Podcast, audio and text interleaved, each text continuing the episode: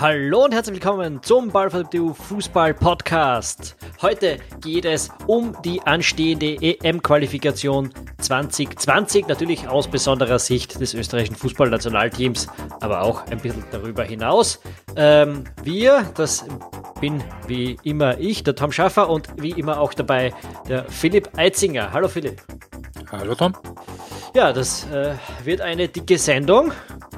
Bevor es jetzt losgeht, richten wir einen großen Dank an Chris und Peter Hayek aus der Gruppe unserer Ultras, die uns auf Patreon mit 15 Dollar oder mehr im Monat unterstützen und an unter anderem Franz Nowotny, Richard Durkovic und Michael Molzer. Sie gehören zur Gruppe der Saisonkartenbesitzer, die uns auf Patreon mit 8 Dollar im Monat unterstützen.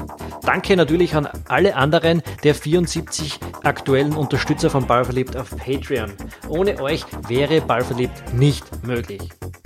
Uns fehlen, wie ihr seht, also noch ca. 25 Leute, um unser wichtigstes Finanzierungsziel zu erreichen. Man sieht also, jeder einzelne Unterstützer zählt bei uns. Wenn du Ballverliebt also gerne hörst oder liest, dann brauchen wir genau dich. Ein kleiner Betrag im Monat hilft uns schon sehr weiter, etwa das, was ein Getränk im Lokal kosten würde. Wenn Ballverliebt dir das wert ist, dann geh doch jetzt auf patreon.com slash ballverliebt oder auf ballverliebt.eu, um alle Infos zu finden, wie du uns unterstützen kannst. Als Dankeschön bekommst du zum Beispiel Beiträge an Podcasts, bei denen das Sinn ergibt, immer wieder etwas früher und kannst zum Beispiel auch im Juni bei unserem ersten großen Ballverliebt-Treff teilnehmen, wo wir gemeinsam das Quali-Spiel Österreich gegen Slowenien ansehen werden. Wir freuen uns drauf und damit kommen wir auch schon wieder zum heutigen Thema. Die EM-Qualifikation 2020. Zur Erinnerung, Österreich ist in Gruppe G, glaube ich. Das ist, es ist das Top-2-Team in dieser Gruppe und in dieser Gruppe sind auch Polen, Israel, Slowenien, Nordmazedonien und Lettland. Und um an der EM dann am Schluss teilnehmen zu können, die in ganz Europa gespielt wird, muss man Zweiter werden. Oder Erster. Oder Erster. Erster ist vielleicht auch gar nicht schlecht, stimmt. Ähm, das erste Spiel am Donnerstag in Wien geht gegen Polen aus österreichischer Sicht, das zweite am Sonntag in Haifa gegen Israel. Und das heißt, es geht mit zwei der drei schwersten Spiele, zumindest von der Papierform her, äh, los. Und man braucht einen guten Start. Genau.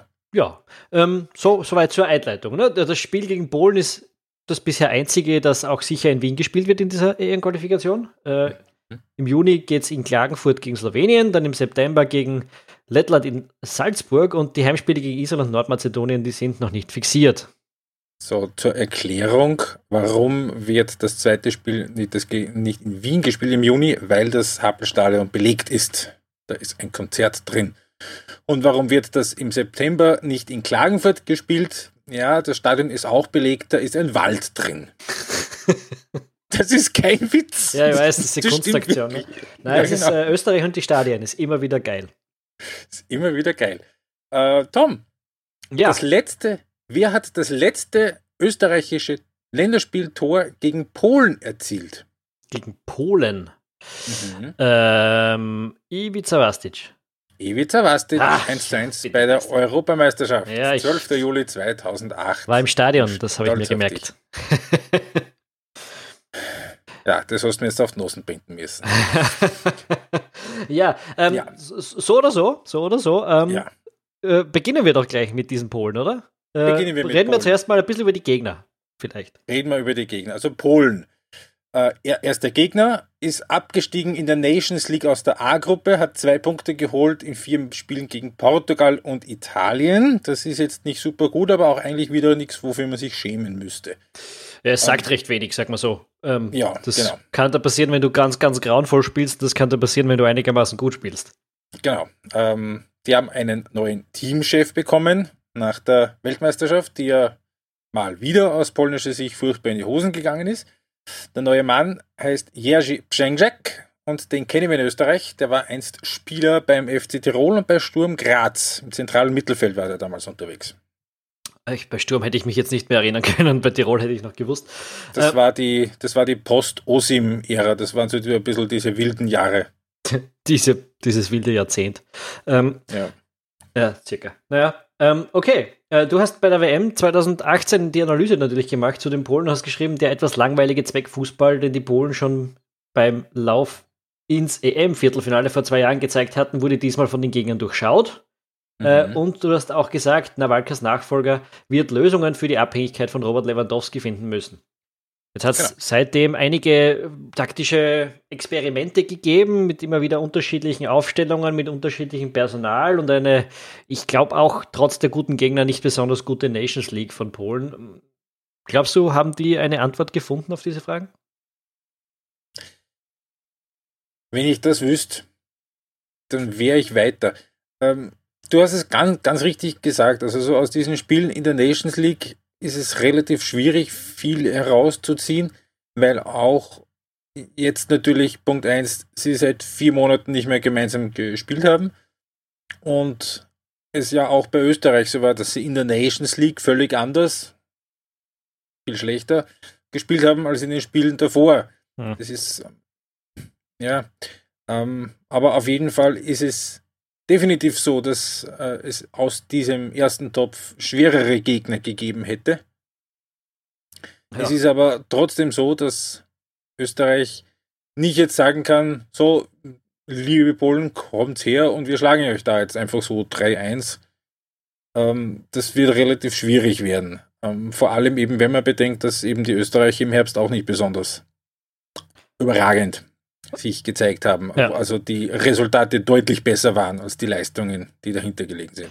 Ähm, ich, ich würde auch sagen, also da, wenn man sich jetzt rein die Kader anschaut, dann ist der polnische Kader in Reichweite für das österreichische mhm. Team, auch wenn wir jetzt gleich dazu kommen werden, aber was beim österreichischen oder später dazu kommen werden, was beim österreichischen Team so alles passiert ist in den letzten Tagen. Äh, da sind bei Polen so neben, neben dem großen Superstar Robert Lewandowski natürlich auch noch so Leute wie der Milik und der Zielinski von Napoli, im Tor hast du dann so Leute wie den Chesney von Juve, beziehungsweise den Fabianski von West Ham, wer auch immer da immer spielt. Ähm, mhm. Aber so in der Tiefe schaut es auch nicht so wahnsinnig gut aus. Es gibt in Polen große Kontroverse, weil der Jakub Blaszikowski noch immer einberufen wird. Der ist mittlerweile 33 und äh, da übrigens der Neffe von, von Jerzy Pszczek. Ähm, aber der wird immer noch gebraucht, weil es in der Tiefe nicht auf allen Positionen so wahnsinnig ähm, prickelnd ausschaut für die Polen. Ne? Mhm. Also definitiv kann man mal eins sagen, von den paar Toren, die Polen im Herbst in der Nations League geschossen hat, war kein einziges dabei von Robert Lewandowski. Ich muss jetzt ehrlicherweise zugeben, dass ich nicht genau weiß, wie viel er jetzt letztendlich wirklich auch gespielt hat. Ich habe ein paar ähm, Aufstellungen durchgeschaut, ein paar Mal war er auf jeden Fall nicht dabei. Mh, ähm, definitiv ist aber es so, dass es zwei Spieler geben wird, die jetzt auch mit Salzburg Bekanntschaft gemacht haben, die da in sehr, in sehr verantwortungsvollen Positionen dann dabei sind. Zielinski und Milik von Napoli. Mhm. Ja, äh, und, äh, und die sind richtig gut. Ja. Vor allem daher Zielinski. Eben, das sind zwei äh, Topspieler von Napoli, dem italienischen Zweiten. Wir wissen, wissen, was die Mannschaft kann und wie sie spielen kann. Ähm, also ja, auch, auch abseits von Lewandowski ist da einiges los. Man, man, kann sich, wenn man den Kader durchschaut, das sind auch Leute, die spielen halt in den internationalen Top-Ligen großteils, ganz wenige, die das auch in Polen tun. Einer davon ist eben der Blaschikowski. Ähm, Mittlerweile. Genau, den, der hat, was war das letzte, die letzte Station davor? Wolfsburg? Wolfsburg? Wolfsburg, ja, und dann hat er sich mehr oder jetzt bezahlt er sich mehr oder weniger selber bei Visor. Genau, der hat dort mhm. äh, investiert. Äh, der Club wäre fast pleite gegangen und Blasikowski hat ihn mehr oder weniger gerettet oder so und kriegt dort jetzt 160 Euro im Monat Gehalt, äh, die er, mhm. glaube ich, auch noch spendet für Tickets für Waisenkinder oder so. Also äh, hat dort große Karma-Punkte gesammelt und trotzdem irgendwie jetzt ein bisschen die Aufregung in der Heimat, dass er dort noch dabei ist beim Nationalteam. Mhm. Gut, also ich glaube, man hört durch unsere Fachwissen, unser Detailwissen über Polen ist relativ entenwollend. Ja, das Detailwissen, die, die Mannschaft habe ich schon ein paar Mal gesehen in den letzten Jahren und wir wissen circa, ja. was wir erwarten können. Ja, gut, aber in den letzten Jahren, das war noch überwiegend unter Nawalka. Ähm, Klar. Aber es ist. Ähm, aber es ist immer noch circa ich das glaube, Ich glaube auf jeden Fall, ich glaube auf jeden Fall, dass es eher darauf ankommen wird, was die Österreicher machen, als darauf, was die Polen machen. Ne, ich weiß nicht. Äh, es kommt schon darauf an, wie du diesen Kader zusammensetzen kannst, weil die Polen haben schon, jetzt abgesehen von den großen Namen, die wir gesagt haben, einfach wirklich viele spannende Leute da in dieser Mannschaft. Äh, wenn ich mir da anschaue, der, der Matthäus Klich, der bei Leeds United jetzt spielt, äh, mit, mhm. äh, unter, unter äh, Bielsa. Bielsa. Ähm, auch spannend. Und solche Leute, wenn du die zusammenformst zu einer Mannschaft, dann ist da schon viel Qualität in, dieser, in diesem Kader drin. Also es kommt schon stark davon, was die tun. Ähm, die können an einem guten Tag außer Reichweite sein und wenn sie so spielen im letzten halben Jahr, dann müsste Österreich wiederum dran sein an denen, auf jeden Fall. Mhm. Wenn Österreich so spielt wie im letzten halben Jahr, dann ist Polen eher wahrscheinlich wieder unerreichbar. Ja. Also es ist relativ viel möglich und ein 1-2x-Tipp würde ich mir jetzt eher nicht zutrauen. Na, ist auch ein, sinnlos. Vor, vor allem, ja, bevor wir über Österreich gesprochen haben. genau. Ähm, aber grundsätzlich glaube, also wenn mir heute jemand sagen würde, das Spiel wird 1-1 ausgehen, ich glaube, ich würde es nehmen. Durchaus, absolut. Jeder Punkt gegen Polen ist viel wert aus österreichischer Sicht, ähm, weil es ja darum geht, Zweiter zu werden. Und sagen wir mal so, die anderen Mannschaften müsste man eigentlich in der Tasche haben. Äh, da können wir jetzt eigentlich gleich dazu kommen, oder? Die zweite genau. Mannschaft, gegen die wir spielen. Die zweite Mannschaft. Sonntag. Am Sonntag im neuen Stadion von Haifa, Israel. Und das ist eine Mannschaft, über die, über die wir, glaube ich, ein bisschen mehr wissen. Und zwar nicht nur, weil wir dort einige der handelnden Personen aus dem österreichischen Sport kennen. Zum Beispiel den Teamchef. Andy Herzog. Den, den, den Sportdirektor. Sportdirektor. Willi Ruttensteiner. Den Tormann-Trainer. Klaus Lindenberger. Und den Mentalcoach. Markus, denken Sie nicht zu viel nach, während Sie sportlich aktiv sind. Rogan. Genau. Wahnsinn. Äh, ähm, Markus Rogan hat sich jetzt jüngst erst dem Team angeschlossen. Herzog Ruttensteiner und Lindenberger sind da jetzt seit einem Jahr nicht ganz am Werk. Den Ruttensteiner haben sie gerade zwei Jahre verlängert. Dürfte also passen. Ja, also sie sind in der Nations League, sind sie Zweiter geworden in einer Dreiergruppe in der dritten Leistungsstufe, haben das entscheidende Spiel in Schottland 2 zu 3 verloren. Ein Unentschieden hätte ihnen da gereicht sind vor Albanien geblieben. Das heißt, sie sind auch in der Nations League wieder in der dritten Leistungsstufe. So ist denn jeweils äh, wieder Her Ja, das werden wir dann sehen, wenn es soweit ist. Wir werden auch sehen, wenn es soweit käme, ob es eine Club-WM gibt, aber das ist wieder ein anderes Thema. Andi Herzog ist übrigens, weil wir vorhin gesprochen haben vom letzten Torschützen gegen Polen, ist der letzte Torschütze Österreichs gegen Israel. Steine, meine Damen und Herren. Und Orangen. so lange ist das schon her, dass Österreich gegen Israel gespielt hat. Das ist kein Witz. True Story. Ähm, ist nicht so lange her, dass Israel natürlich ein Match gespielt hat. Ich habe mir die im Herbst, ja. als der Herzog dorthin gewechselt ist, ähm, das ein oder andere Mal angeschaut. Vor allem so, dass, glaube ich, das allererste auch. auch. mal ein bisschen bewusster gegen Albanien. Hm, ich das letzte in Schottland. Ja, das in Albanien war damals schon sehr bieder. Ich glaube, äh, ich bin jetzt gar nicht sicher, wie es vor Herzog war, aber seit Herzog spielen sie auf jeden Fall mehr oder weniger mit Fünferkette. Mhm. Ähm, und naja, naja, äh, ähm, es ist jetzt nicht so, dass dieser Kader Wunder äh, vollbringen lassen würde. Ähm, nein, nein. Äh, es war auch das Spiel in Schottland so, also du hast es richtig gesagt, es war grundsätzlich eher eine äh, defensivere Ausrichtung mit Fünferkette. Schottland hat die spielerisch ziemlich beherrscht. Schottland, Schottland ja, Schottland. meine Damen und Herren. Ähm, und trotz Fünferkette hat Israel geschafft, sich mit einer Fünferkette auswärts in Schottland auskontern zu lassen. Es war so, dass Israel 1 in Führung gegangen ist, das Spiel relativ bald, äh, relativ früh, dann aber Schottland deutlich das Spiel eben in die Hand genommen hat, auch verdient ausgeglichen hat, verdient in Führung gegangen ist, nach einer Stunde oder so das 3-1 gemacht hat. Und äh, dann erst in der Schlussphase, nachdem die Israelis dann das 2 3 den Anschlusstreffer gemacht haben, da war dann wirklich sowas wie eine Druckphase da und da haben die Schotten auch noch mal ein bisschen gezittert. Letzten Endes war es aber schon so, dass die Schotten dieses Spiel relativ verdient dann auch mit 3 zu 2 gewonnen haben und eben dann auch ähm, die Gruppe dann gewonnen haben. Und es ist jetzt alles nicht besonders aufregend gewesen bei, mhm. den, bei den Israelis. Das ist alles relativ easy zu durchschauen gewesen, relativ easy ähm, dann auch eben auszukontern, also be beziehungsweise ähm, zu neutralisieren, wie das die, wie das die Schotten dann gemacht haben. Also sie haben in diesem Spiel, in diesem äh, Spiel in Schottland hat Israel eben gespielt in einem 5-3-2. Ähm, ich glaube, da können wir auch kurz ein bisschen zum Personal kommen. Das ist nämlich. Ja, das ist ein ziemlich alter Kader, muss man ja. sagen. Also auch so mhm. die Leute, die noch, die gegen Österreich einberufen worden sind, die spielen ja zuerst noch gegen Slowenien, muss man dazu sagen. Mhm. Ähm, in Slowenien.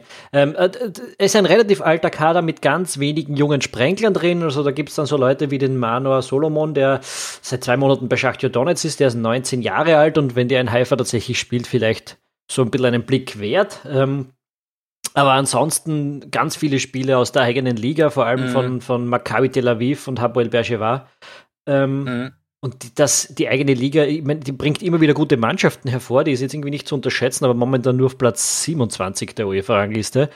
Ja, ähm, vor, vor, vor anderthalb Jahren hätten sie es fast geschafft, dass sie gegen Alltag rausfliegen. Ab äh, Maccabi Tel Aviv in der ja. Europa League Qualifikation. Diesmal hat es äh, Sarpsborg und Apoel Nicosia geschafft, die zwei Top-Teams rauszuknallen. Mhm. Ähm, also, naja. Es gibt, ja, ja, es gibt ähm, den ein oder anderen Namen, den man kennt. Ja, also aus Österreich natürlich Munas Dabur, der noch in Salzburg spielt. Äh, es gibt Beram mehr oder Kajal. weniger der Superstar, aber auch der, der ja, ganzen Runde. Genau. Ja. Es gibt noch Beram Kajal, der spielt in Brighton, ist auch schon 30. Es gibt Bibras Natro, der spielt bei Olympiakos in Griechenland, ist auch schon 33. Ähm, ja, da ja. gibt es den Nirbitten, der ist bei Celtic, äh, war jetzt lange verletzt und kommt jetzt langsam wieder zurück. Also nichts ganz, also durchaus patente Fußballer, aber jetzt sage ich mal, wenn du das mit den österreichischen Spielern vergleichst, sollte das eigentlich, also das ist, das ist eigentlich aus Top 3 auch ein Geschenk gewesen, ähm, die Israelis ja, hätte auch, hätte auch, hätte auch wesentlich härter kommen können. Das, das muss man auf jeden Fall, auf jeden Fall so sagen. Ich könnte mir vorstellen, dass das, dass das ein bisschen eine zähe Partie wird und vor allem eben das Spiel jetzt erstmal in Israel, weil das natürlich für beide Mannschaften ein ganz, ganz wichtiges Schlüsselspiel ist, eben in dieser Qualifikation. Also das das direkte Duell Zweiter gegen, also vom Papier her Zweiter gegen Dritter, da wo auch, glaube ich, tendenziell der Druck eher auf israelischer Seite ist. Also wenn Israel da das Heimspiel nicht gewinnt oder vielleicht sogar verliert, dann sind die schon ziemlich dann unter Zugzwang. Also ich glaube, ein ein Unentschieden, vor allem eins mit Tor, das wird den Österreichern besser gefallen als den Israelis. Ja, ich glaube, die könnten damit auch ganz gut leben und dann schauen, ob die Österreicher vielleicht irgendwo ausrutschen, weil es ja nicht ganz auszuschließen ist.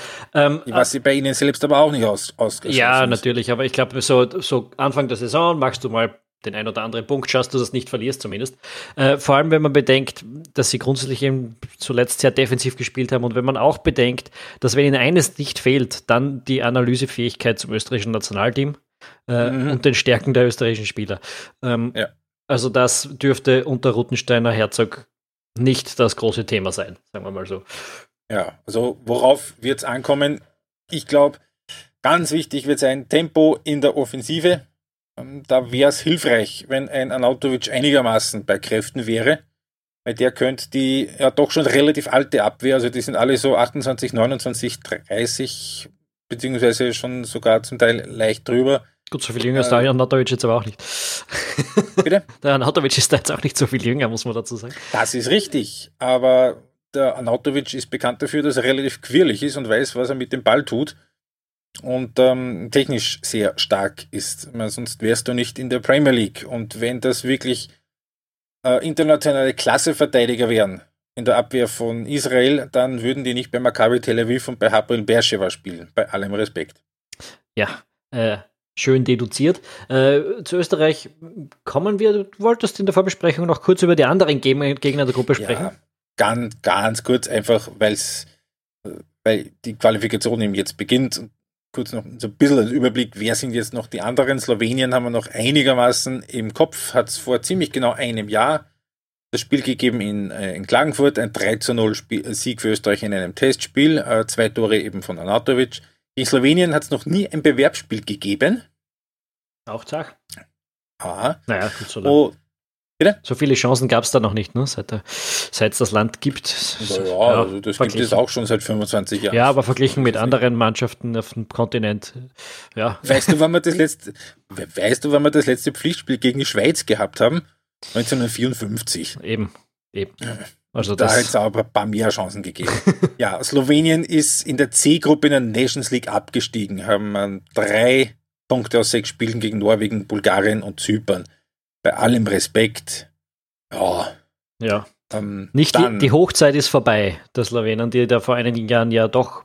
Hm, ja. Wo sind sie hin? Zur WM sind sie gefahren, glaube ich. Zur WM ja. 2002 und zur WM 2010. Und genau den Trainer, mit dem sie damals 2010 in Südafrika waren, den haben sie sich jetzt wieder zurückgeholt. Nach diesen Debakeln in der Nations League. Bekanntester Spieler, ganz klar Jan Oblak, der Torhüter von Atletico Madrid. Dann haben wir noch ein paar Spieler in Italien und Robert Beric, der mittlerweile in Saint-Etienne spielt. Nicht mehr dabei ist Kevin Campbell übrigens. Der ist zurückgetreten aus dem Nationalteam. Hm. Dann. Mehr dazu sagen wir dann, wenn es gegen Slowenien geht. Wenn es soweit ist, genau. Ähm, ein Team, eines der ganz, ganz wenigen Teams in Europa, gegen das Österreich tatsächlich noch nie gespielt hat. Das ist die Nationalmannschaft von Nordmazedonien. Und das liegt jetzt nicht nur daran, dass sie jetzt einen neuen Namen haben, ne? Genau. genau, ähm, also die former Republic Man möchte es mitbekommen haben, das, äh, das Land heißt seit einem Monat nicht mehr Mazedonien, sondern Nordmazedonien. Ja, Mazedonien hat es ja eigentlich nie geheißen. Wie, wie, wie Former früher? Yugoslav ja. Republic of Macedonia, aber das mochten sie selber nicht besonders. ja. Ähm, Mazedonien hat übrigens den Platz im Playoff schon sicher. Im, äh, Als Gruppensieger im, in der Nations League. Du meinst im Nations League Playoff? Gruppe. Ja. Okay. ja. ja. Die sind aufgestiegen gegen Kapazonda, Armenien, Gibraltar und Liechtenstein. Oho. Und ähm, das sechste Team in der Österreich-Gruppe ist Lettland. Das äh, war ein großes Team im Vergleich zu dem, was es jetzt ist. War es ein großes Team, das 2004 bei der Europameisterschaft war, aber Lettland ist längst völlig, völlig bedeutungslos. Es gibt im Grunde genommen keinen einzigen Spieler, den man irgendwie kennen müsste. War das nicht 2000, ähm, äh, 2011 hat der Konstantini gesagt, wir können nicht davon ausgehen, dass Österreich. Nein, das war Litauen. Das war Litauen, okay, Gott sei Dank. Das war Litauen. ähm, aber, aber, das, aber, der letzte Sieg unter Dietmar Konstantini war tatsächlich ein Testspiel gegen Lettland im Juni 2011. Ähm, die Tore, das muss man sich vor Augen führen, äh, da haben damals geschossen zweimal der Martin Hanig und einmal Christopher Dibon.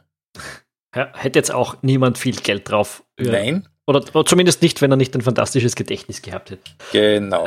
War auch ein relativ bedeutungsloses Spiel damals nach der Saison. Ja, das ist die Gruppe.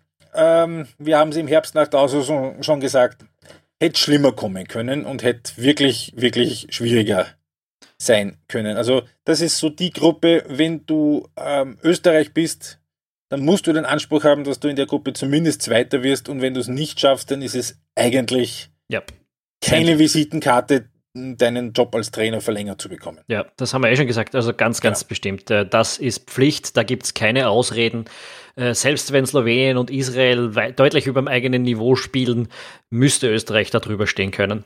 Ähm, und im Umkehrschluss, wenn du es nicht schaffst, in, in einer Qualifikationsgruppe vor Slowenien und Israel zu bleiben, hast bei einer EM auch wirklich nichts verloren. Exakt. Ja. Na, einfach, da ist der, da, da ist der Druck ganz sicher gegeben. Die Mannschaft muss sich qualifizieren. Das, äh, der Foda hat keine Ausreden, äh, wenn es da nicht hinhaut. Ähm, Gut, dann, dann, kommen wir doch am besten auch gleich zu seiner Mannschaft. Die genau. hat ähm, in den letzten Tagen einige Probleme äh, bekommen, nämlich vor allem personeller Natur. Äh, Burgstaller, Wolf, Lienhardt, Hinterseher, Gregoritsch, und natürlich auch Schöpf können nicht dabei sein. Bei David Alaba ist die Situation noch unklar. Der hat Sehnenprobleme, konnte bei den Bayern zuletzt nicht durchspielen und äh, muss noch untersucht werden. Man weiß nicht, ob er spielen kann und ob dabei sein wird.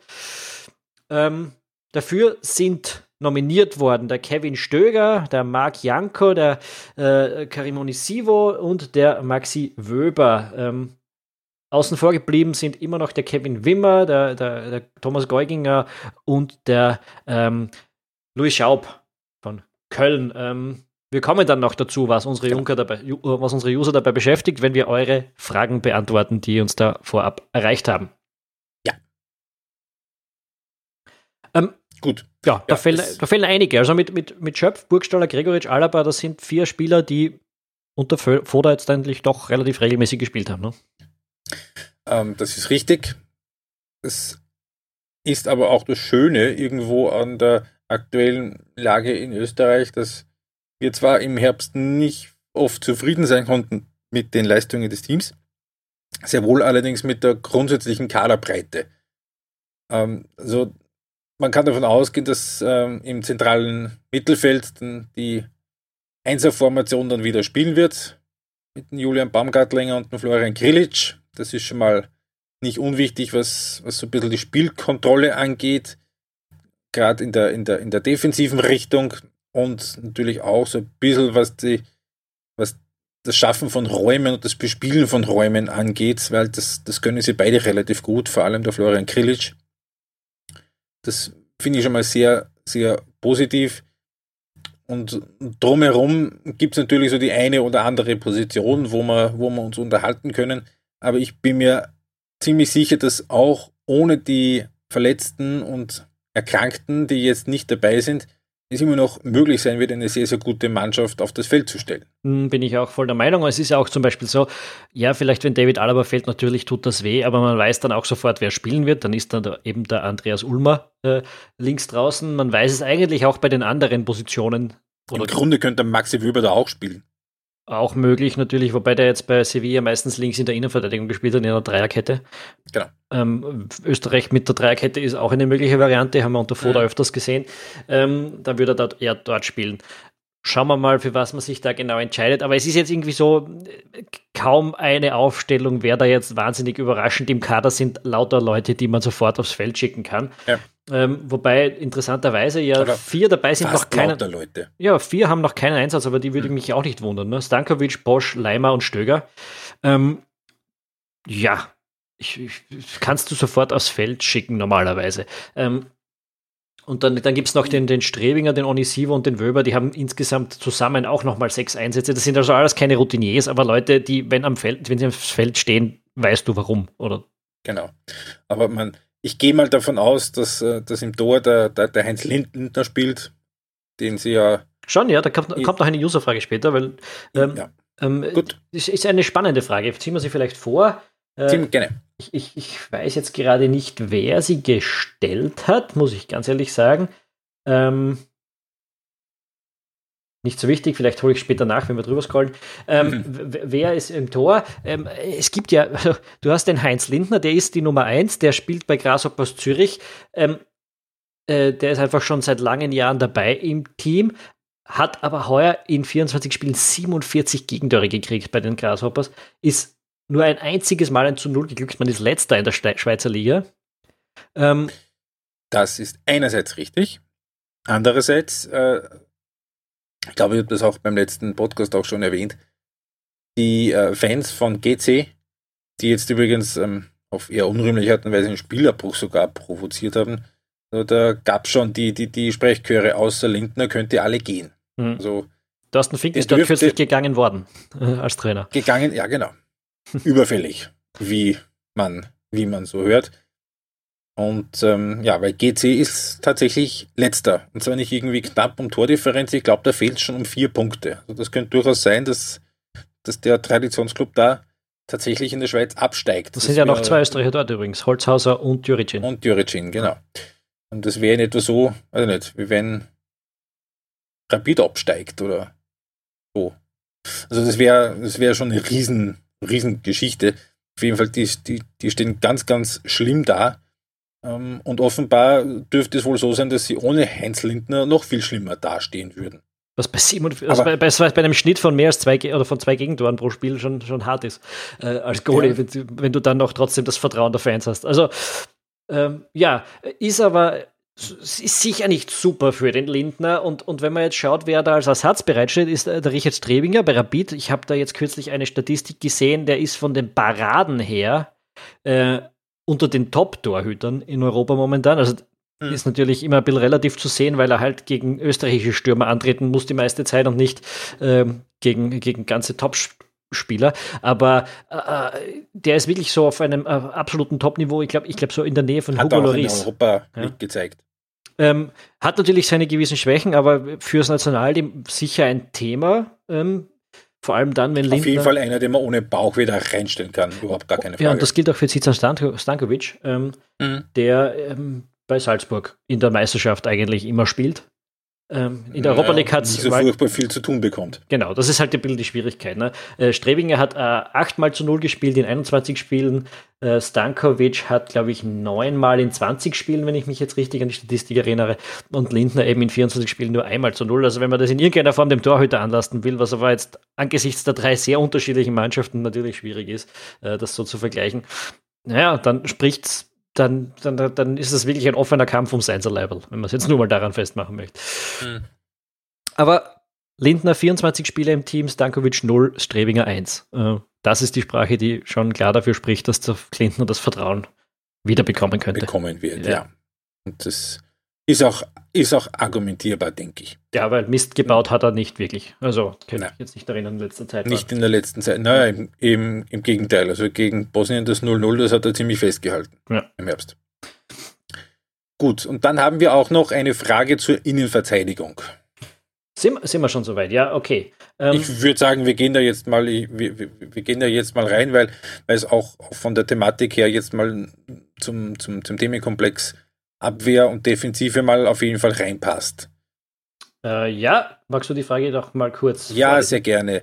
Der Thomas G. hat gefragt, was bitte hat Sebastian Brödel im Moment im Nationalteam verloren? Er hat bewerbsübergreifend 103 Minuten Einsatzzeit bei Watford und zwar nicht im letzten Monat, sondern in der ganzen Saison. Da nehme ich doch lieber den Wimmer mit. Mit dem Zusatz, der spielt zwar auch schlecht, aber der spielt immerhin. Stimmt, ähm, der Brödel hat natürlich ähm, eine Funktion auch in der Mannschaft in einer sozialen Hinsicht. Das ist ein Führungsspieler im Nationalteam, der ist immer dabei.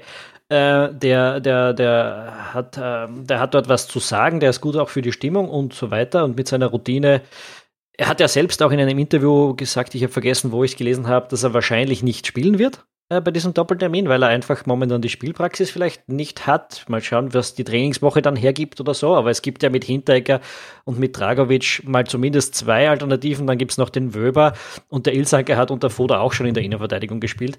Ähm, also ist ja nicht zwingend so, dass er spielt. Der ist einfach fürs Mannschaftsgefüge auch ein wichtiger Mann. Das, was der Wimmer halt nicht ist. Ja. ja. Na, also ähm, der Sebastian Brüll ist, ist halt einer, der fährt mit für die innere Hygiene in der Mannschaft. Bosch ist auch noch, ähm, schon fast vergessen. Bosch ist auch noch dabei. Der würde ich fast im Moment sagen, rein von den Leistungen und von den von der Art und Weise, wie er eben regelmäßig spielt, eigentlich fast die erste Wahl sein müsste, neben Martin Hinteregger. Es wird tendenziell eher der Dragovic spielen, habe ich den Eindruck, wobei der Dragovic selbst auch gesagt hat, eigentlich will er weg von Leverkusen, weil da spielt er nicht genug für seinen Geschmack. Er spielt, hin, er spielt hin wieder, spielt da mal ein Match und dort mal ein Match. Und Leverkusen ist auch grundsätzlich nicht so schlecht drauf. Aber er hat dann schon gesagt, seine Ansprüche sind dann doch, dass er ein bisschen mehr spielt. Und man muss jetzt beim Alexander Dragovic schon auch dazu sagen, er ist 28, er hat schon noch ein paar Jahre vor sich, aber ja, die, die Frage ist, ob nach den letzten Jahren, die relativ zäh waren aus seiner Sicht, was für eine Art Verein er dann bekäme. Ja, er müsste jetzt einfach mal wieder wo richtig fix spielen und mal ein bisschen wieder weiterkommen. Er ist eben schwer stagniert, finde ich, in den letzten Jahren. Mhm. Äh, hat, man hat irgendwie so das Gefühl gehabt, die EM hat ihm einen wahnsinnigen Knicks verpasst damals. Ja, äh, danach. Extrem. Ja, das, vielleicht war es auch andere Sachen, vielleicht war, war, das dann auch ein Fitnessproblem mit einem durchgespielten Sommer und, und, und keine Ahnung, vielleicht waren es ganz andere Sachen, aber man hat eben so das Gefühl gehabt, da ist äh, ein bisschen ein Knacks passiert, weil ist nicht gut gelaufen, die EM einfach für ihn. Ähm, Absolut. Und mit dem, an dem hat er an dem Anschein nach zumindest immer ein bisschen geknabbert. Aber ja, äh, immer noch für österreichische Verhältnisse oder überhaupt auch äh, einfach ein, ein, ein Innenverteidiger, den du dann doch fast immer aufstellen kannst. Ne? Ja. Hm. Ja, äh, Verteidigung rechts sollte es eine Viererkette werden. Gibt es keine, keine zwei Meinungen, wer da spielen wird. Auch wenn es eine Fünferkette wäre, also wer da den rechten Wingback gibt, das kann eigentlich fast nur der Stefan Leiner sein. Ja. Wobei Bei dem frage ich mich auch dann schon langsam, ob der irgendwann von Red Bull doch nochmal die Freigabe bekommt, dass er mal im Ausland spielen dürfte, weil drauf hätte es. Drauf hätte er sicher, aber er hat bei Red Bull gilt ja mittlerweile eins bei Salzburg, dass man durchaus auch viel internationale Erfahrung sammelt, wenn man dort dabei ist. Ähm, und und ähm, auch auch in der Meisterschaft eigentlich Leistungen zeigt, die einen weiterbringen als Spieler. Klar, mhm. sollte er irgendwann mal raus, im, was ist er jetzt, Weil, 26, 27 Jahre alt? 26. Man wäre ja im Sommer schon weg gewesen, weil da waren ja Angebote da aus Italien, da hat sich dann der Verein quergelegt. Mhm. Ja, wäre jetzt vielleicht an der Zeit, einen verdienten Spieler dann auch den, diesen Wechsel zu ermöglichen. Äh, sein Marktwert dürfte auf jeden Fall nicht gefallen sein äh, im letzten Jahr. Ja. Nein, Davon kann man ausgehen. Ähm, Ersatz, falls dem was passieren sollte, wäre rechts wahrscheinlich der Lazaro, der hat dort immer wieder auch ja. unter Foda gespielt. Ähm, und ist da auch bei Hertha BSC meiste Zeit im Einsatz. Also da wird er immer ein bisschen hin und her geschoben, Spieler mal da und mal dort, aber rechts auf der Außenbahn, das ist schon ein, ähm, eine Position, die auch in Berlin relativ häufig dann spielt. Und auch gut. Mhm. Und auch gut spielt. Also die hätten jetzt am Wochenende fast Borussia Dortmund. Die hatten die am Rande der Niederlage. Mhm. Ja, gut. gut. Nächste Frage, die wir uns da anschauen können. Äh, via WhatsApp hat sie uns erreicht von Sebastian. Er schreibt, ich gehe am Donnerstag mit Bauchweh zum Match. Mir fehlt noch das Vertrauen in Foda. Trau dir Foda oder jemand anderem Trainer zu, die Polen ordentlich zu analysieren und dann das Team auf deren Stärken und Schwächen einzustellen? Das ist meine größte Sorge. Das ist mal die eine Frage. Ähm, darf ich dich jetzt, hm, äh, lass ich dich jetzt mal beantworten. Glaubst du, dass Foda das drauf hat, die, die Polen zu analysieren und zu neutralisieren in ihren Stärken? Es sollte im Trainerteam und im Staff des ÖFB schon möglich sein, hier die polnische Mannschaft auf eine Art und Weise zu analysieren, dass man die Mannschaft ordentlich darauf einstellt. Einerseits. Andererseits wäre das, glaube ich, auch gegen Bosnien und Nordirland möglich gewesen. Und da hat man schon den Eindruck gehabt, dass sie von ein bisschen von dem, wie da die Gegner gespielt haben, zum Teil ein bisschen überrascht waren. Hm, ich habe mir auch immer gedacht, eigentlich ganz spannend, was sie sich da überlegt haben. Ähm, es sind Aufstellungen gewesen, die der Foto aufs Feld geschickt hat, die ich nicht immer erwartet habe, mhm. die sich dann aber hm, doch auch als falsch herausgestellt haben. Äh, also zumindest nicht so funktioniert haben, wie man sich das vielleicht gewünscht hätte. Ähm, ist also schwer zu sagen, ob diese Analysefunktion da, da ist. Prinzipiell ja. Ich glaube jetzt auch, dass die Polen nicht so kompliziert als Mannschaft sind. Ja. Das waren sie zumindest in den letzten Jahren nie. Ja. Mhm. Eben und gerade auf Nationalmannschaftsebene ist es, ist es ja noch schwieriger, da, da, da was umzustellen. Also die, die sind unter Adam Nawalka sind die über Jahre hinweg also ziemlich staubig unterwegs gewesen und relativ simpel. 4-2-3-1 forever. Beziehungsweise 4-4-1-1 halt mit einem, mit einem hängenden Spieler dann eventuell. Wie man es auch lesen mag, ja. Lewandowski und auf und, und, und auch relativ einförmig dann in der Art und Weise, wie sie es dann ausgespielt haben. Und das kann man sehr, sehr schwierig innerhalb von, ja, was waren es jetzt, drei Lehrgänge, die der Jerzy Pschenschek gehabt hat, noch völlig umdrehen. Also das ist eher dann ein Projekt auf zwei, drei Jahre und nicht auf zwei, drei Monate. Also gehe ich schon davon aus, dass das eher auch auf der weniger komplizierten Seite sein dürfte, wenn, äh, wenn er, wenn er davon ausgeht, dass das, dass das auch fun funktionieren soll und nicht nur toll aussehen. Sebastian hat dann noch die, den zweiten Teil seiner Frage. Dazu kommt, dass Arnautovic nicht seine beste Phase hat oder täuscht das? Ohne ihn in guter Form fehlt uns vorne bei all der Wertschätzung für Janko ziemlich viel. Ja. So, das darf jetzt der Premier League-Experte von uns beiden beantworten. Ich sage mal, ohne Arnautovic äh, fehlt uns vorne sicher was, vor allem wenn dann auch noch die, alle anderen ausfallen. ähm, aber Arnautovic, ich meine, er hat sich keinen wahnsinnigen Gefallen getan zum Jahreswechsel mit diesen ganzen China-Spekulationen. Das hat ihn in äh, West Ham ziemlich rausgebracht. Er hat jetzt aber zum, am Wochenende das erste Mal auch wieder von Beginn weg gespielt. Ich glaube nicht, dass es wirklich eine Formfrage ist.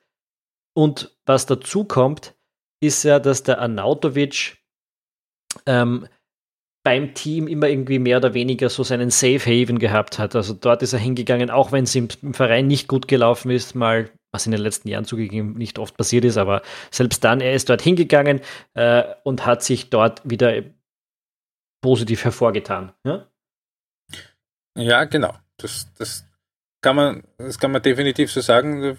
Da, da fühlt er sich einfach wohl. Das ist eine Atmosphäre, die da auch unter Marcel Koller schon so entstanden ist und die Frage ist halt eher, eher wirklich, wie fit er ist und wie viele Minuten das er wirklich drin hat und ob es nicht womöglich vielleicht geschickter wäre, rein von der Überlegung her, dass man sagt, man lässt den in Polen mal von Anfang an auf der Bank und lässt die Polen sich da ein bisschen müde spielen und bringt ihn dann nach einer, nach einer Stunde oder so und kann dann in der letzten halben Stunde nochmal alles durcheinander wirbeln.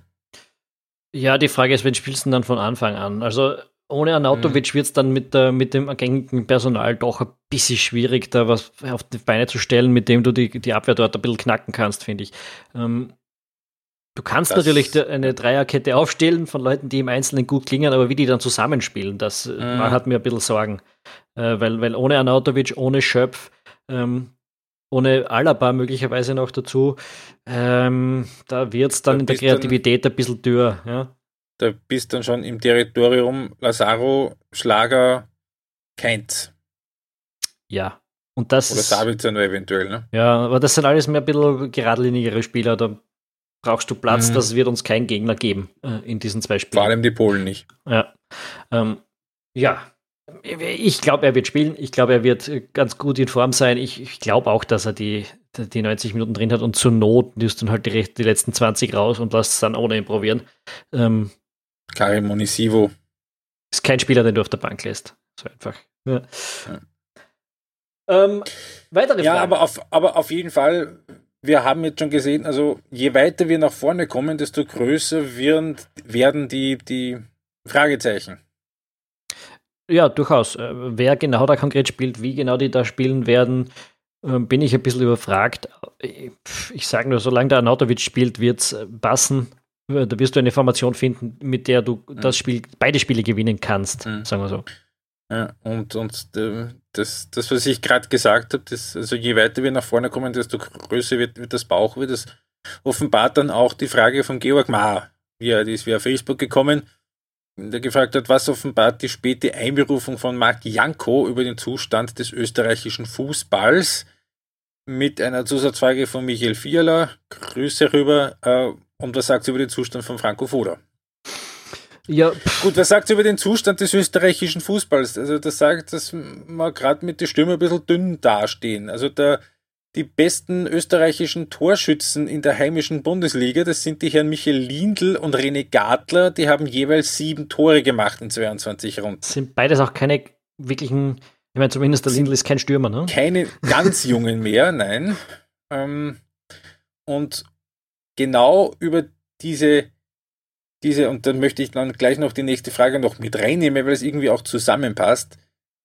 Genau diese leichten Fragezeichen, die wir gerade über unserem Kopf haben, über die Besetzung der, der, der Offensivreihe, ist dann auch natürlich die Frage nach Thomas Goeginger. Wo das hat, da haben uns einige gefragt, was genau. Das ist die Nummer 1 Frage, ja. Die ist, glaube ich, fünf ja. oder sechs Mal gekommen. Warum genau, spielt der Goeginger nicht? Genau. Ähm, ähm, simple Antwort wäre, ich habe keine Ahnung und ich frage mich dasselbe. Ähm, ja, ja, ja. Ähm, ich kann dem jetzt auch nicht so viel, also ich verstehe jetzt auch nicht, warum man das in der Situation dann nicht äh, versucht, den dazu zu holen. Wir sind an manchen äh, Positionen wirklich sehr, sehr breit besetzt im Kader und gerade als Stürmer nicht. ähm, mhm. Hätte man also durchaus mitbringen können. Der Antonio Margariti hat äh, auf Facebook allerdings eine kleine Diskussion zugestartet und er sagt, wie kann man den Lask-Fans erklären, dass es für ein Nationalteam völlig, völlig irrelevant ist, ob eine Mannschaft in der Liga derzeit gut funktioniert oder nicht, beziehungsweise dass es völlig sinnbefreit ist, aufgrund von Mannschaftsleistungen einzelne Spieler in ein komplett anderes Umfeld zu fördern, zu fordern und dort dieselben Leistungen zu erwarten. Er meint also, der Goinger funktioniert beim Lask, aber vielleicht nicht unbedingt deshalb auch gleich beim Team. Ähm. Äh, ja und nein. Also, hoppala. Ja, Entschuldigung. Mikro verrutscht. Äh, ja, es stimmt, dass der, der Lask spielt einen völlig anderen Fußball als das ÖFB-Team. Also der Lask spielt Fußball. Ähm, und vor allem einen sehr aggressiven Fußball nach vorne verteidigen, Pressing, schnelles Umschalten. Und der Thomas Goiginger ist ein Spieler, der ist sehr quirlig, sehr relativ direkt, geht gerne in 1 zu 1, ist trickreich, hat Zug zum Tor.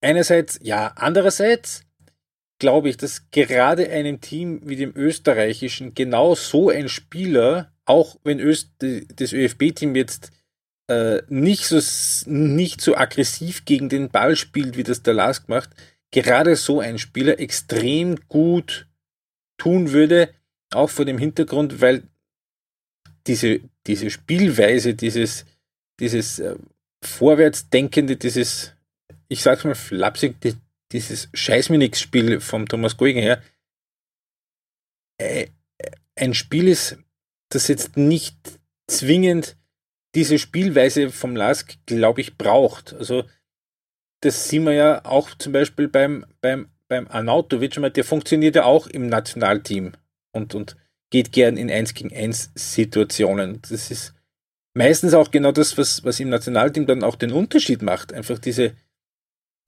diese auch bis zu einem gewissen Grad diese Individualität, die dann auch von den Seiten dann reinkommt und auch Unberechenbarkeit und auch noch im, im, im Fall vom, vom Goiginger also auch so ein bisschen diese körperliche Stärke. Also ich glaube schon, dass das dem Nationalteam sehr, sehr gut tun würde. Und da hat auch der David Oberehrlicher gesagt, äh, auf diese Frage beim Trauner stimme ich dem zu, sagt aber nicht beim Goiginger. Ähm, der ist 25, Was jetzt ja. natürlich auch auf die Position drauf ankommt. Ne? Weil, weil der Trauner spielt Innenverteidigung in einer Dreierkette, in einem Team, das äh, sehr aggressiv gegen den Ball geht. Da, würde, da stimme ich dem David zu. Das ist bei, bei, bei einem Verteidiger wäre es relativ problematisch, aber bei einem Flügelstürmer, gerade von der Art und Weise, wie es eben der Golginger spielt, glaube ich schon, dass es dem Nationalteam sehr, sehr gut täte. Ja, und, und wie gesagt, was auch der David da, da sagt, ähm, der Golginger ist 25, der wird bis zur EM 24 in einem Alter sein, wo er dem Team weiterhelfen kann. Ähm, und wird eventuell auch im nächsten Jahr den Sprung ins Ausland schaffen, wenn der ihm dann auch hilft. Mal schauen. Ähm, jedenfalls, äh, ja, ich glaube auch, dass man den in dem Zustand jetzt mitnehmen hätte können, vielleicht sollen. Ähm, weiß nicht, ob ich hätte müssen. mitgenommen. Ja, wahrscheinlich. Gerade mit den ganzen Ausfällen, ne? wenn der Burgstaller dann mhm. absagt und der Gregoritsch absagt und so und dann auch noch der Hinterseher gar nicht kommen kann, ja, dann bitte nimm den mit. Ähm, aber ja, ob er dann von Anfang an gespielt hätte in meinem Team, ist wieder eine ganz andere Frage, muss man dazu sagen. Na, natürlich, aber dadurch, dass es dass er ihn nicht mitgenommen hat, nimmt er sich selber eine Option. Ja, und es ist ich allem, nicht, ob das gescheit ist. Ich finde eigentlich dieses Argument fast besser. Äh, er ist im wie das Gegenstück vom, vom Marc Janko. Ja? Der Marc Janko hat diese große ähm, Verdientheit im österreichischen Team und ist einer, von dem du sagst, wahrscheinlich kannst du dich immer irgendwie auf ihn verlassen und vielleicht ist er jetzt sogar der bessere Fit für das eine Spiel. Aber er ist halt, äh, was, wie, wie alt ist der Janko jetzt? 36 oder 35? Boah, irgendwie sowas. Äh, 35. Ähm, er wird im Juni wieder 36. Ja, der wird nicht mehr lange äh, dabei sein. Der wird vielleicht schon bei der EM gar nicht mehr wirklich weiterhelfen können.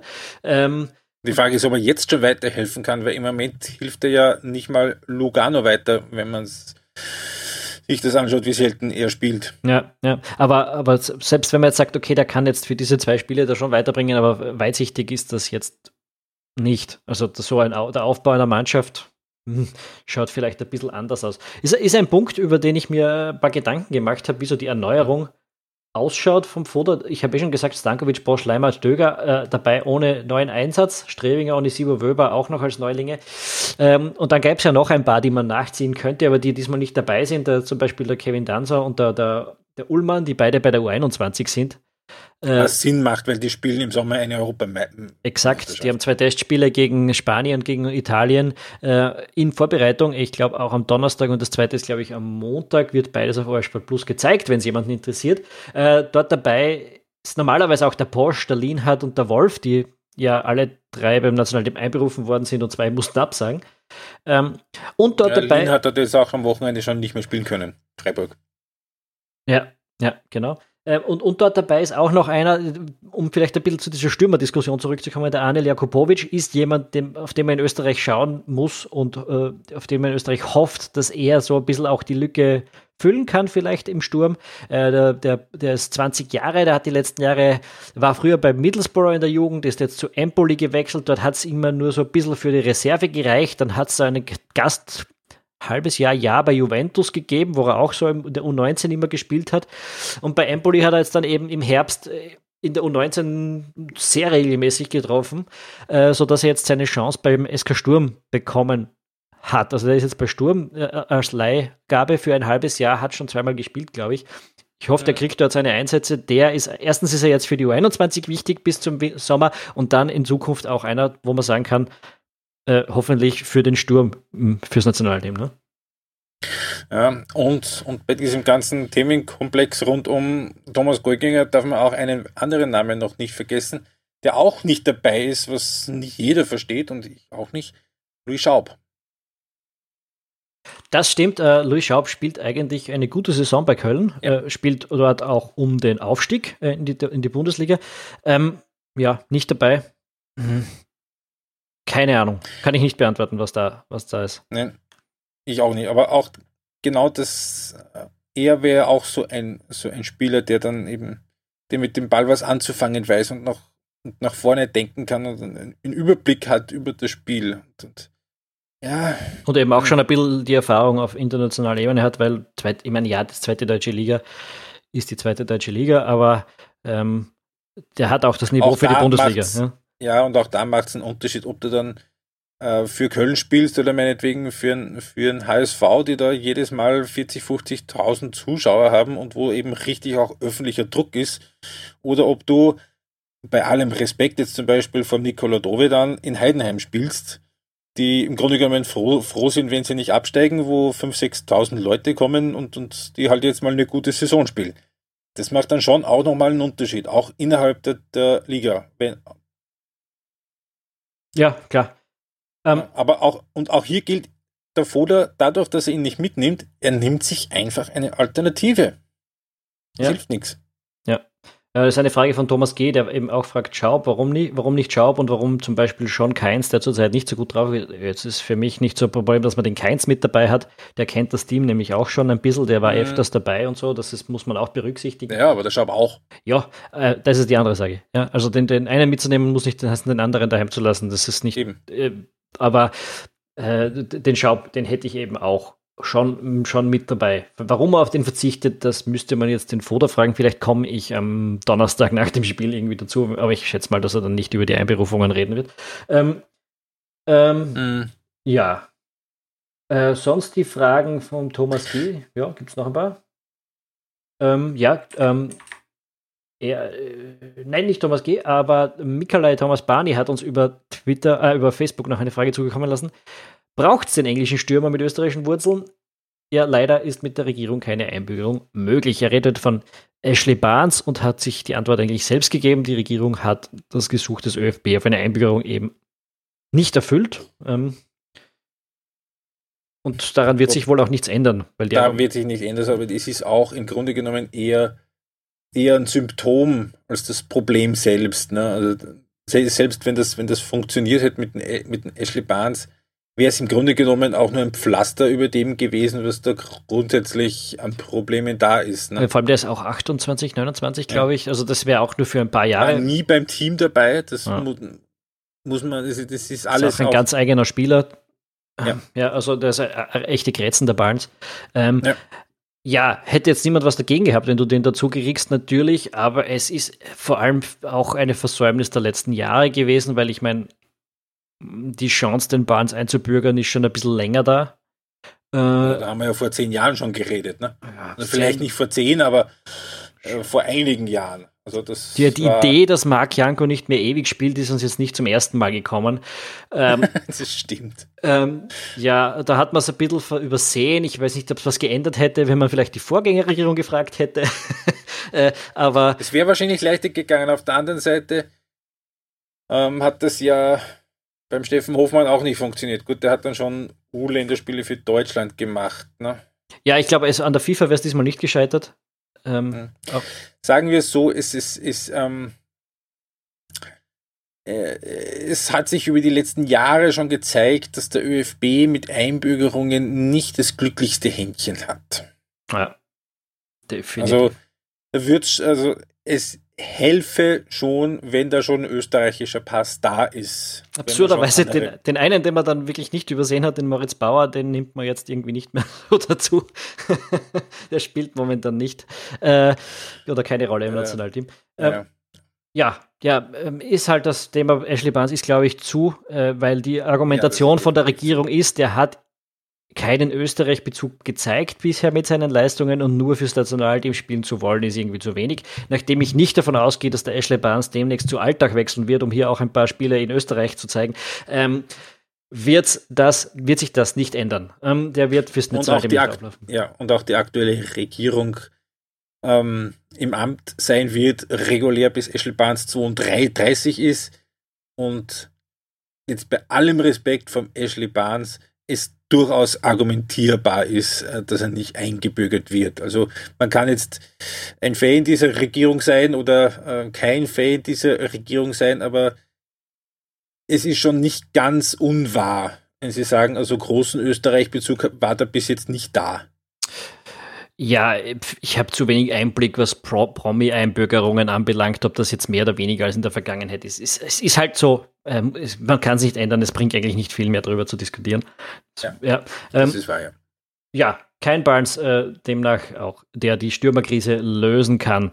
Ähm, wie gesagt, wir hätten ja schon ein paar in, im Nachwuchs, wir hätten auch ein paar, die jetzt einfach nicht dabei sein können, weil sie verletzt sind, die vielleicht da reinspringen. Ich meine, ein Gregoritsch und äh, so, der ist jetzt kein keine Pflaume und der Burgstaller auch nicht. Es ist schon nicht so, dass man gar keine Stürmer hat. Es ist halt gerade jetzt wirklich alles zusammengekommen. Ne? Also haben wir, haben wir einen Toni Polster im Moment? Nein, haben wir nicht. Es ist überhaupt keine Frage. Und wir haben auch keinen Krankeln, wir haben auch keinen, keinen, keinen, keinen Schachner. Aber es ist auf jeden Fall so, es gibt ein bisschen hm, mit dem Nachwuchs ist es gerade ein bisschen dünn und wir haben eigentlich kaum, kaum, kaum Stürmer, also bis auf den Gregoritsch eigentlich keinen, der irgendwie so in der Generation U30 noch wäre.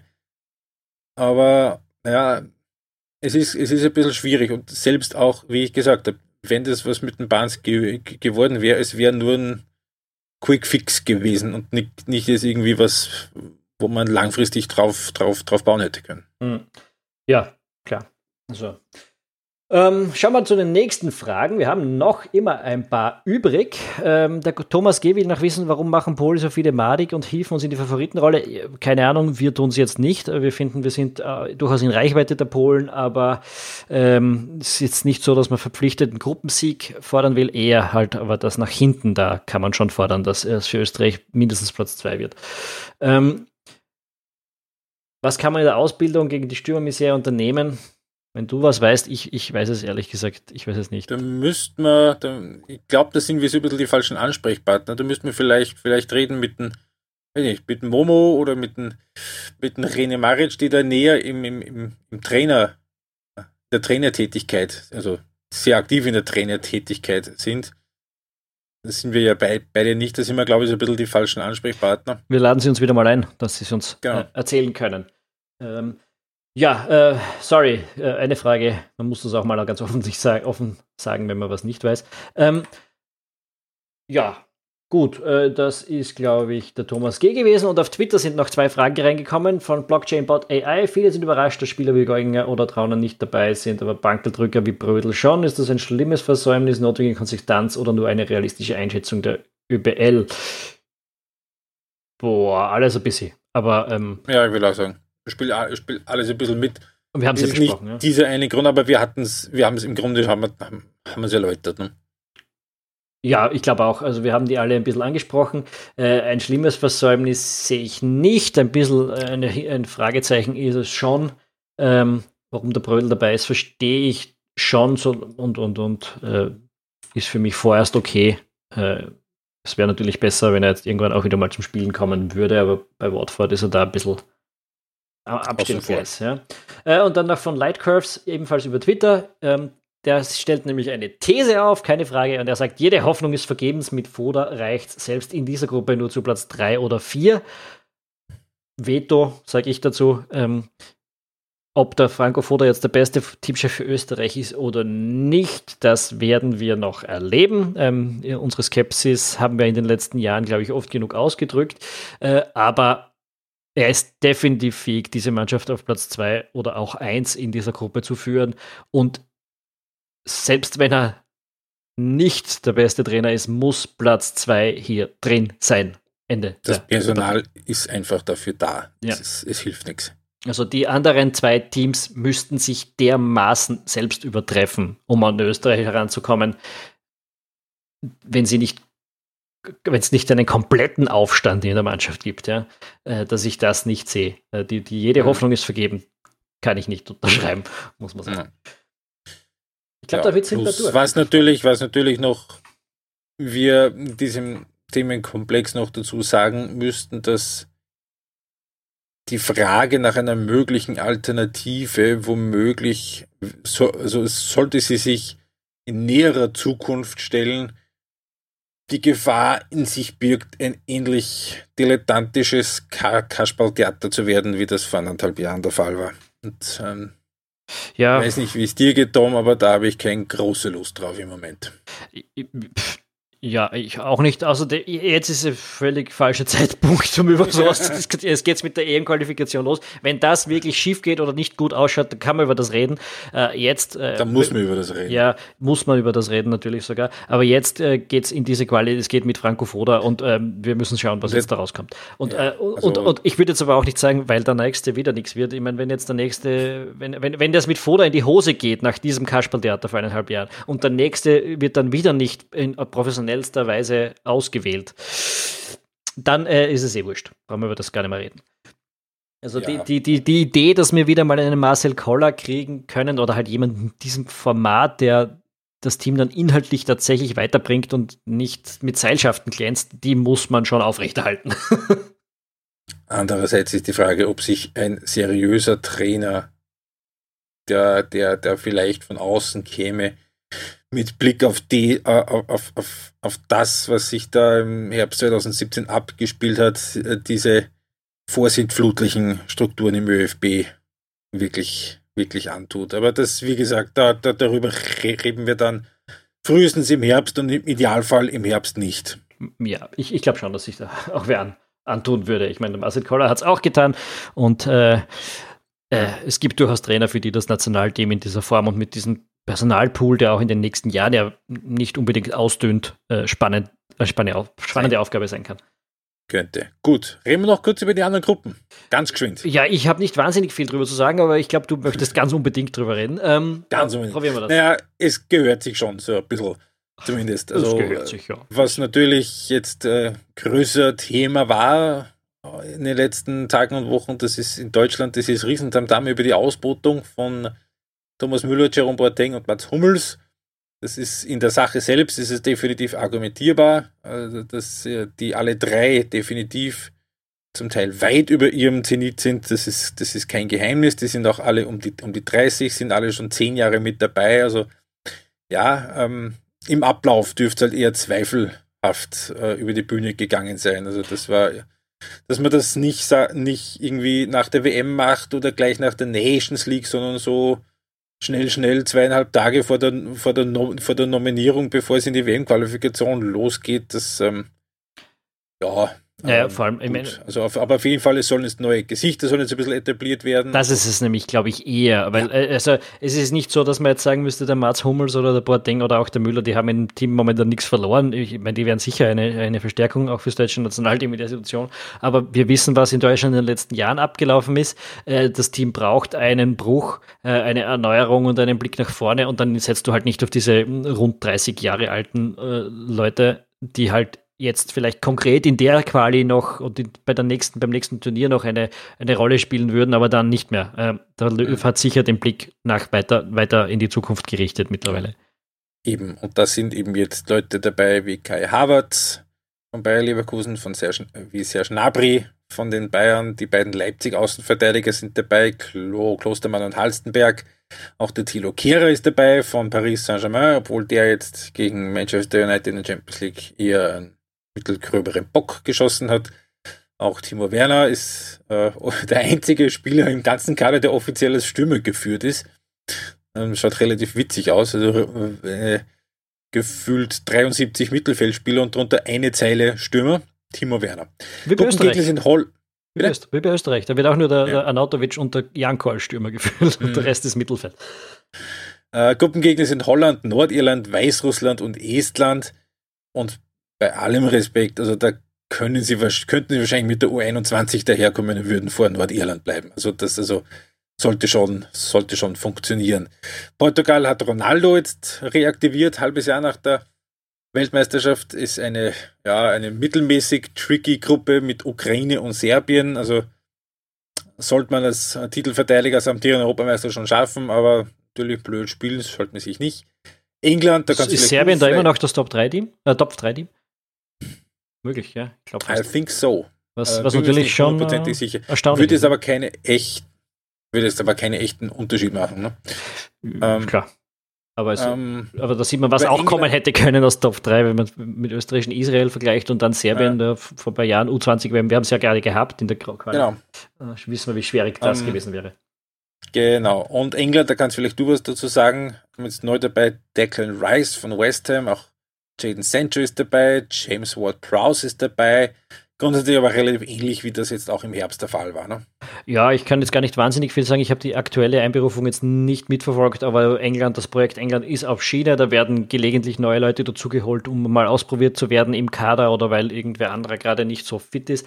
Äh, da, aber das, äh, das, das Projekt Southgate ist, dass der Zug rollt. Ähm, die Mannschaft wird für diese EM, die ja auch in London endet, Semifinale und Finale in London, äh, ganz sicher ein Thema sein. Ähm, da hat sich in den letzten Jahren äh, einiges zum, zum Richtigen entwickelt in England.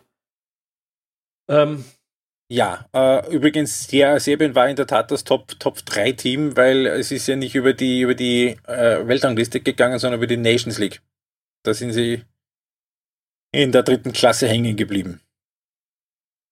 Mhm. Und die Ukraine sind aufgestiegen aus der dritten Leistung. Äh, beziehungsweise die, die Serben sind so, die Serben sind aufgestiegen aus der dritten Klasse und die Ukrainer sind aufgestiegen in die erste Klasse. Sowas.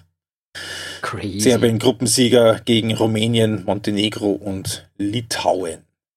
Tja, ja, tja, tja. Ah, Deutschland abgestiegen, ne? Deutschland abgestiegen. Immer noch unglaublich. Ähm, ja, gut, aber in der Gruppe, gut, das, äh, ja. Ja, was war da Holland und passieren. Frankreich. Frankreich. Ja. Ja, und Italien unter dem neuen GT Roberto Mancini ist nur noch fünf über 30-Jährige im Kader. Das ist Bist du bei Italien eigentlich schon fast eine Revolution. Das ist äh, war ähm, da, mit dieser Jugendwahn. Ein dieser Jugendwahn. Ja, äh, nee, aber mal jetzt ernsthaft. Also die, äh, der Mancini hat neun, einen 29-Mann-Kader berufen und jetzt ohne Schmäh, also von diesen 29 Leuten haben 17 weniger als 10 Länderspieleinsätze. Also das ist äh, schon so, dass da der ein oder andere dann neu dazukommt, auch jetzt im Herbst in der Nations League zum Teil schon gespielt haben. Also auch, das sind Leute dabei, die man halt überregional noch nicht kennt. Also so, so Leute wie der Herr Lasagna von, von Udinese, der ein entscheidendes Tor geschossen hat in der Nations League in der Gruppe haben, ja, der heißt wirklich Lasse. Ja, also ich wollte, ich habe jetzt wirklich gewartet, ob du dir den Schmäh ersparen kannst. Ich habe mir auf die Zunge gebissen. ich habe es nicht ganz geschafft. Äh, ja, in der Gruppe gegen Bosnien, Finnland und Griechenland sollte machbar sein.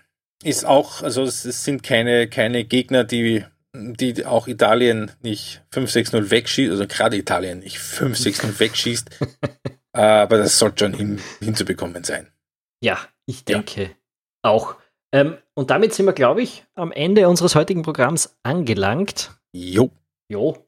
Äh, es war eine durchaus äh, breite Diskussion, über die, die wir hier geführt haben. Wir hoffen, es hat euch gefallen. Wenn es so ist, dann denkt nochmal unseren Aufruf äh, vom Beginn, äh, dass ihr uns vielleicht auf patreon.com slash ballverliebt oder auf ballverliebt.eu auch äh, mit ein paar Euro im Monat unterstützt. Äh, Wenn es euch gefallen hat, dann abonniert aber vor allem auch diesen Podcast. Das geht auf Apple Podcast, das geht auf Spotify, das geht überall, wo ihr Podcasts hört. Auch auf YouTube sind wir vertreten.